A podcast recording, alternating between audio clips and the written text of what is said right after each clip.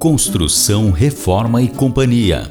Os caminhos, dicas e informações para a construção da casa e reforma, sem os contratempos com o pedreiro, prazo da obra e evitar desperdício de material. Este podcast tem por objetivo trazer dicas, informações e bastante conhecimento prático sobre o dia a dia da construção civil para as pessoas que precisam construir sua casa ou reformá-la e que acabam passando muitos dessabores ou enganos por não saberem os caminhos para obter o material certo para cada aplicação e os macetes e orientações para não passar despercebidos detalhes que são importantes para um melhor resultado na construção com economia. Neste podcast, você vai encontrar consultas e entrevistas a vários especialistas, prestadores de serviço e fornecedores ligados à construção para te auxiliar no acompanhamento da sua obra.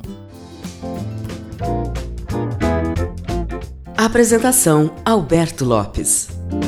Olá, meu amigo, minha amiga, estamos aqui no décimo episódio do Construção, Reforma e Companhia. Muito obrigado aí pela sua companhia, pela sua audiência a mais um episódio do nosso podcast Construção, Reforma e Companhia. E neste episódio, vamos a uma entrevista com o um profissional da área de impermeabilização da empresa Alvorada Impermeabilizações, Wilson Samara. O assunto é a aplicação da impermeabilização na construção e reforma. Olá, Wilson. Oi, tudo bem? Tudo bem e com você? Tudo jóia também? Tudo em paz, graças a Deus. Começando mais um ano aí. Que bom. Bom, o seu nome completo, na verdade, não é só Wilson Samara, né, Wilson? Qual que é o seu nome completo mesmo? Wilson Felipe Samara. E você é profissional da área de impermeabilização há muito tempo? De qual empresa, Wilson? Eu tenho 30 anos aí de formação, sou engenheiro civil e eu trabalhei muito na área de bancária, de manutenção e engenharia montei minha empresa depois de 10 anos numa instituição bancária e encerramos a atividade em 2018. A Alvorada Impermeabilizações fazia toda a parte, nas agências bancárias, fazia toda a parte de impermeabilização. Então, depois que eu, a gente encerrou a nossa empresa, eu conversei com o Gilmar, que é o, um dos sócios, para a gente estar trabalhando junto. E estamos trabalhando desde 2018 nessa área de impermeabilização. Entendi. Então é da Alvorada Impermeabilizações, né? E você é sócio da empresa, é isso? Não, eu sou um colaborador. Então vamos começar pelo, pelo conceito, né? Afinal aí, o que, que é essa tal de impermeabilização? A gente pode resumir, é, é um sistema construtivo em que você deixa todas as áreas molhadas de uma forma estanque. Estanque é sem é, ter nenhum problema de infiltração. Esse sistema é aplicado em lajes, cobertas, reservatórios, piscinas, muros de arrimo, basicamente. Podemos resumir esses três pontos, esses quatro pontos. Como é que é que funciona na construção civil essa impermeabilização? Você tem basicamente dois sistemas.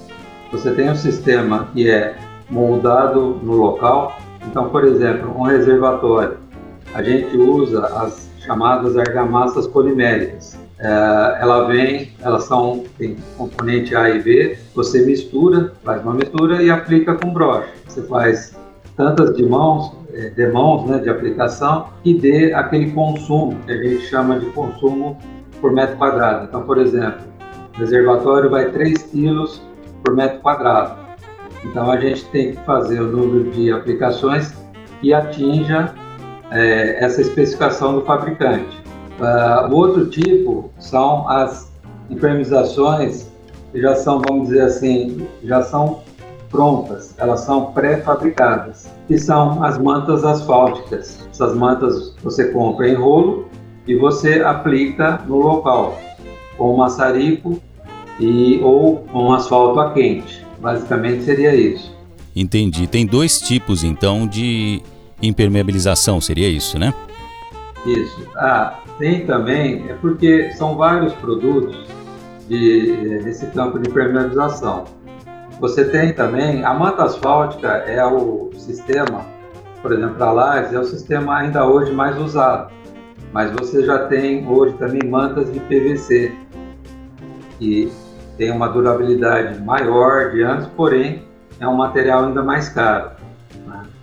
E a impermeabilização ela é empregada em qualquer construção, Wilson? Ou existe alguma situação mais específica? Existe alguma situação em que ela é mais usada, outra que ela nem tanto, que ela é dispensável? Como é que é isso? Não, a impermeabilização ela é sempre necessária. Então vamos citar, por exemplo, dois casos. Uma casa é, com cobertura de telhado, você vai ter que fazer a impermeabilização na, no alicerce, né, que a gente chama popularmente de baldrame, né, então que você faz uma proteção para você não ter a umidade do solo é, atingindo as paredes, a parte inferior das paredes. E aí depois você vai ter as áreas frias, que são que a gente chama de banheiros, cozinhas, áreas de serviço, onde você faz após a, a regularização do piso, você faz a aplicação, no caso a gente faz com argamassa polimérica,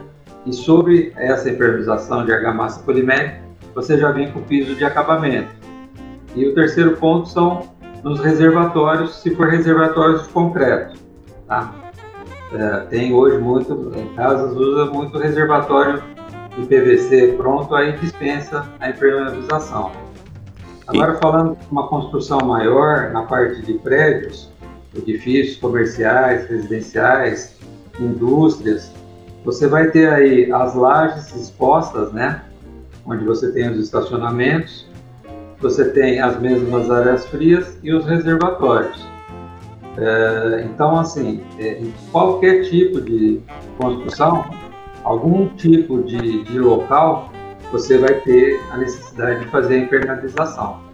Então, é, no caso da construção da minha casa, por exemplo, né, é, eu tive uma, uma experiência meio infeliz, né, de ter a umidade em algumas das paredes da casa subindo a partir da, do baldrame, né, como você falou. Nesses casos, Wilson, o que, que pode ser feito para prevenir esse tipo de problema e o que, que pode ser feito também depois, né? No, no meu caso, por exemplo, para remediar a situação? Aí você tem, na, no caso se você estar na fase de construção, você faz essa impermeabilização pelo lado externo, né?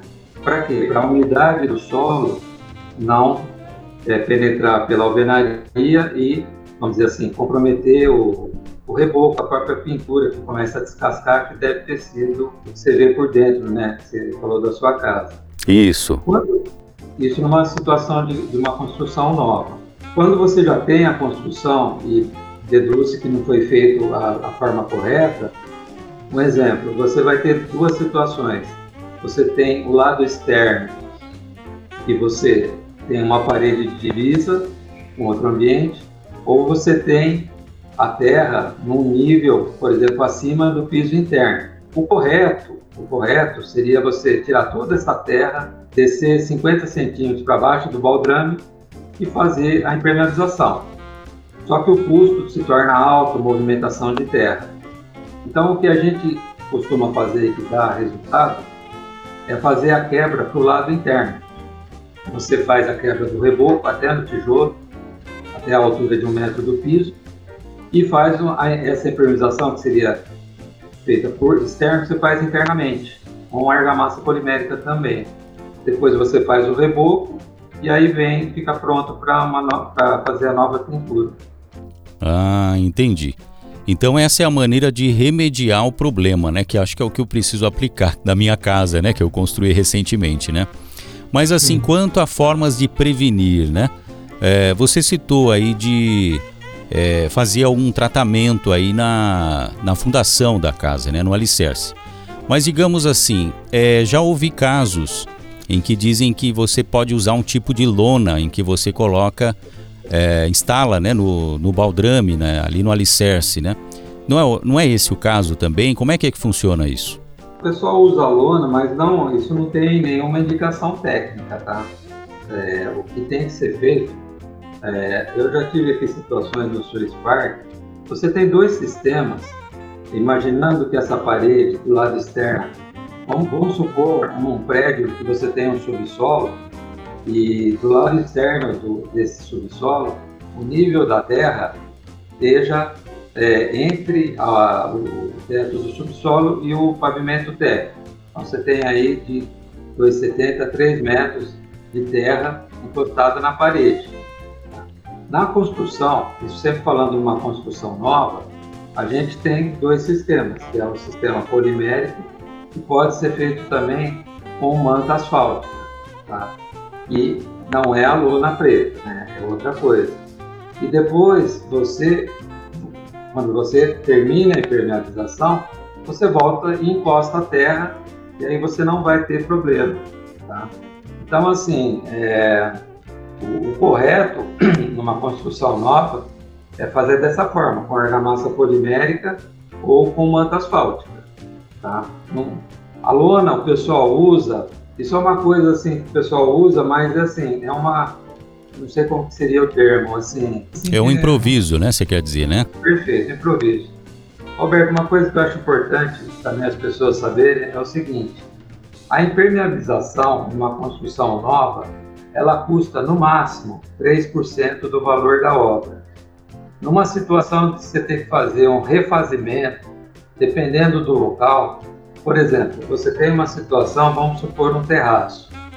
Você tem um terraço que você colocou um porcelanato lá de 500 reais o metro quadrado e ele não foi feito, a impermeabilização não foi feita de acordo. Não tem solução mágica. Você não consegue passar nenhum produto que impermeabilize sobre o piso acabado. Então você tem que demolir esse piso, quebrar a regularização para chegar no concreto e aí fazer a impermeabilização correta e colocar um piso novo. Então você imagina um porcelanato de 500 reais, né, para você refazer uma área de 10 metros quadrados, um exemplo, a gente já está falando em só de piso em 5 mil metros, 5 mil reais o, o piso. Então, o refazimento, ele é, pode variar de 15% a 20% do custo da, da obra, tá? O benefício da prevenção é com certeza é muito maior, né, do que remediar depois, né? Não é isso, Wilson? Sim, a água é uma coisa que tem lugar, por exemplo, em laje, que ela está infiltrando num ponto, mas por baixo ela está percolando, né, correndo debaixo da manta e vazando em outro lugar. Então, às vezes, num ponto de infiltração, você abre ali em cima onde está infiltrando, você não acha nada, a manta está perfeita, só que o problema está a 10, 15 metros do local. Aí você vai por tentativa, né? Então, assim, a gente sempre aconselha, né, numa construção nova, que seja feito uma, uma coisa também que a gente briga muito, entre aspas, principalmente em grandes obras, é que se tenha um projeto de impermeabilização. Planejamento, né? Tem que incluir a impermeabilização no planejamento da obra já, né? Exato, porque o, só uma coisa que eu esqueci de falar, Pegando o exemplo de uma manta asfáltica, você tem um sistema de impermeabilização. Então, o que é esse sistema? Você tem a laje concretada, aí você vai ter fazer a regularização com cimento e areia, uma com um mínimo de queda para os ralos de 1%. Depois você vai ter a aplicação do primer, que é um famoso fish, que é para criar uma superfície de aderência entre a, regularização e a manta. Depois você tem a aplicação da manta, depois você tem a proteção mecânica, porque as mantas asfálticas, elas, esse tipo de manta, ele tem que ser protegido. Tá? Você tem assim um outro tipo de situação que pode ser feita, é o seguinte: você quer uma, você tem uma laje de cobertura onde você não vai ter praticamente trânsito nenhum. Então, você tem a opção das mantas asfálticas com acabamento na superfície em alumínio ou em ardósia. Nesses dois casos, dispensa a proteção mecânica, tá? Entendi. Muito interessante. Então, basicamente, a impermeabilização ela é aplicada em laje, né, como você disse, e também em fundação. E naquelas paredes em que tem muita umidade, como é o caso, né, de banheiro, cozinha, também se aplica. É isso, né? Se eu entendi corretamente. Correto. Seriam todas as áreas frias, sendo que em banheiros a gente recomenda pelo menos na área do box, né, que é a área onde mais molhada, vamos dizer assim, que se suba, faça a impermeabilização das paredes também até a altura da base da janela, tá? Na parte externa do box, tanto para banheiros, cozinhas, áreas de serviço, a gente sobe no rodapé com a a 30 centímetros. É, nesse planejamento inicial aí da construção da casa, Wilson, o grau de umidade ou de possibilidade de existir aí essa umidade ou essa infiltração depende da qualidade do solo também, não é isso? E acho que aí precisa ser feita uma análise de solo, tal, né? Para realmente constatar, né, sobre essa necessidade aí ou, ou se a, a, condição é indispensável de aplicar a impermeabilização, não é isso? Tô, tô certo ou não? Em, em partes. É assim, a, a análise do solo ela é feita para a fundação, para ver que tipo de fundação vai ser feito para a casa ou para o edifício. Nessa fundação, ela, ela vai te dar, na prospecção né, no, no, que é feita, ela vai te dar o nível do lençol freático. O que é o nível do lençol freático? Quantos metros da superfície você tem a presença de água. Então, se você tiver, por exemplo, construído num, numa zona de várzea, de baixada, a probabilidade de você ter um lençol freático muito perto da superfície é grande.